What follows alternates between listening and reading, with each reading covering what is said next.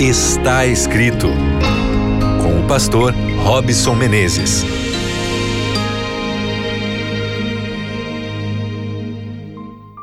Olá, estamos juntos mais uma vez no seu programa Está Escrito.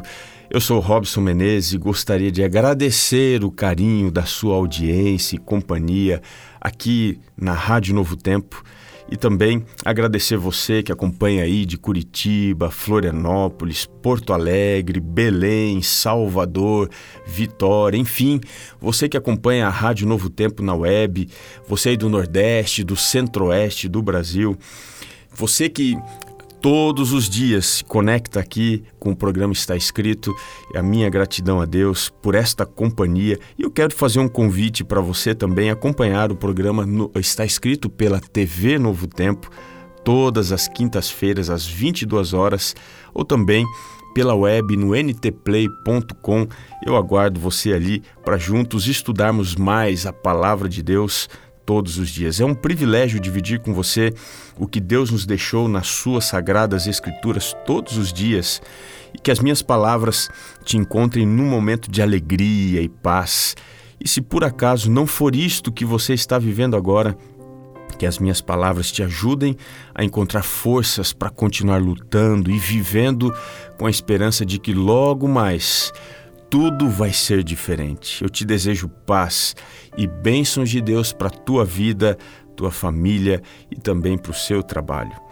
Nós estamos numa jornada para compreender o que a Bíblia fala sobre as emoções. E hoje eu te convido a abrir a Bíblia comigo lá no Novo Testamento, na carta aos Hebreus, capítulo 4, o verso 12. Diz assim o texto bíblico: Porque a palavra de Deus é viva e eficaz e mais cortante do que qualquer espada de dois gumes, e penetra até o ponto de dividir alma e espírito, juntas e medulas, e é apta para discernir os pensamentos e propósitos do coração. Este é com certeza um dos versos mais importantes sobre a defesa da palavra de Deus eu recomendo você sublinhar em sua Bíblia ou até mesmo no seu aplicativo e memorizar esse verso, porque ele poderá te ajudar a entender o significado mais amplo da palavra do Senhor. Nós, através da Bíblia, podemos desenvolver uma nova versão da vida. É isso mesmo, uma vida que seja dirigida pela felicidade, pela completude, pela paz. É como um carro ou algum tipo de eletrônico que precisa de um manual de orientações para ajudar o dono a fazer um bom uso desse seu bem. A palavra de Deus é apresentada nesse verso em suas definições e utilidades mais importantes para o nosso uso do dia a dia. E eu quero verificar com você quais são as funções que ela tem e que são descritas neste verso. A primeira função que você observou aí é a palavra de Deus é viva. Que tipo de vida a palavra de Deus traz?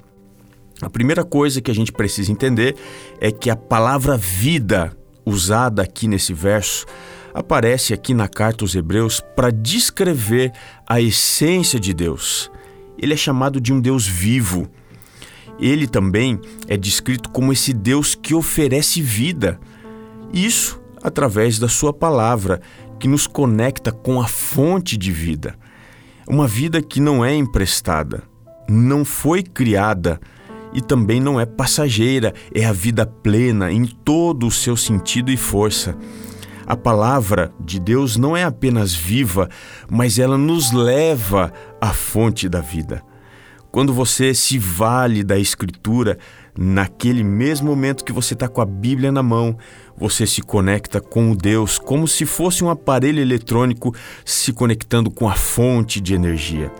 A palavra de Deus carrega as nossas forças. Se você que está me ouvindo aí está com um medidor de felicidade, de ânimo ou de forças no vermelho, eu tenho um conselho para te dar, meu amigo, minha amiga, vá à palavra de Deus, porque ela pode te dar o poder vivo de Deus. A segunda utilidade que esse verso nos apresenta é que a palavra de Deus é eficaz.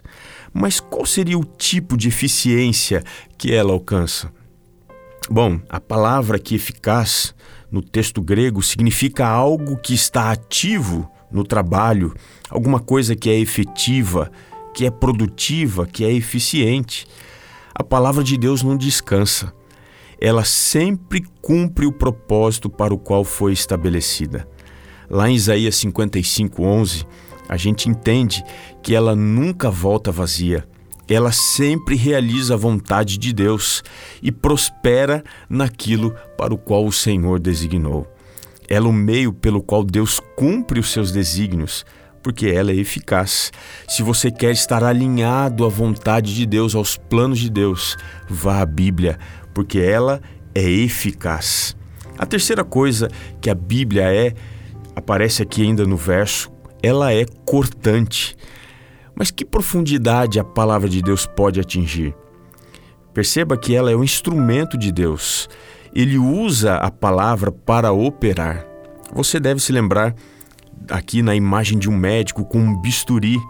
Eu quero te dizer que ela é até mesmo mais eficiente que um bisturi por ultrassom usado em cirurgias médicas profundas e específicas.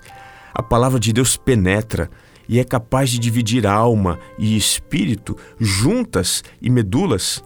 O que Hebreus está enfatizando é que a palavra de Deus é capaz de alcançar os mais profundos elementos da personalidade humana.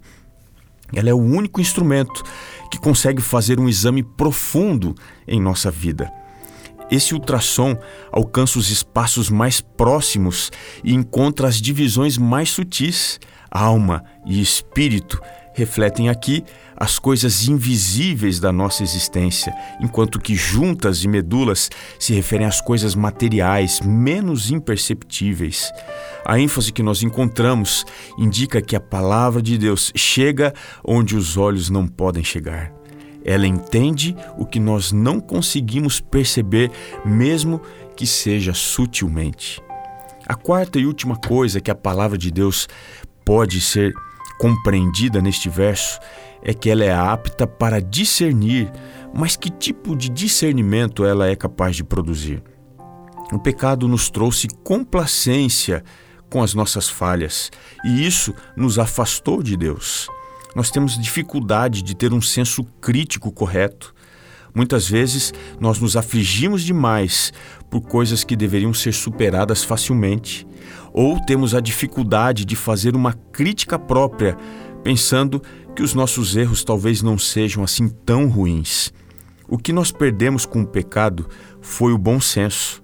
O nosso julgamento é sempre comprometido, mas quando nós vamos à palavra de Deus, ela nos faz ter o senso crítico, o senso correto de nossos pensamentos, das nossas intenções e especialmente das nossas emoções. Se você está passando por uma crise emocional muito grande, a Bíblia será como um remédio para você. Eu te recomendo a palavra de Deus. Ela te fará ter uma autoanálise correta de quem você é e do que você deveria ser. Em resumo, nós somos chamados a viver nossas emoções mais íntimas e verdadeiras diante de Deus e da Sua palavra.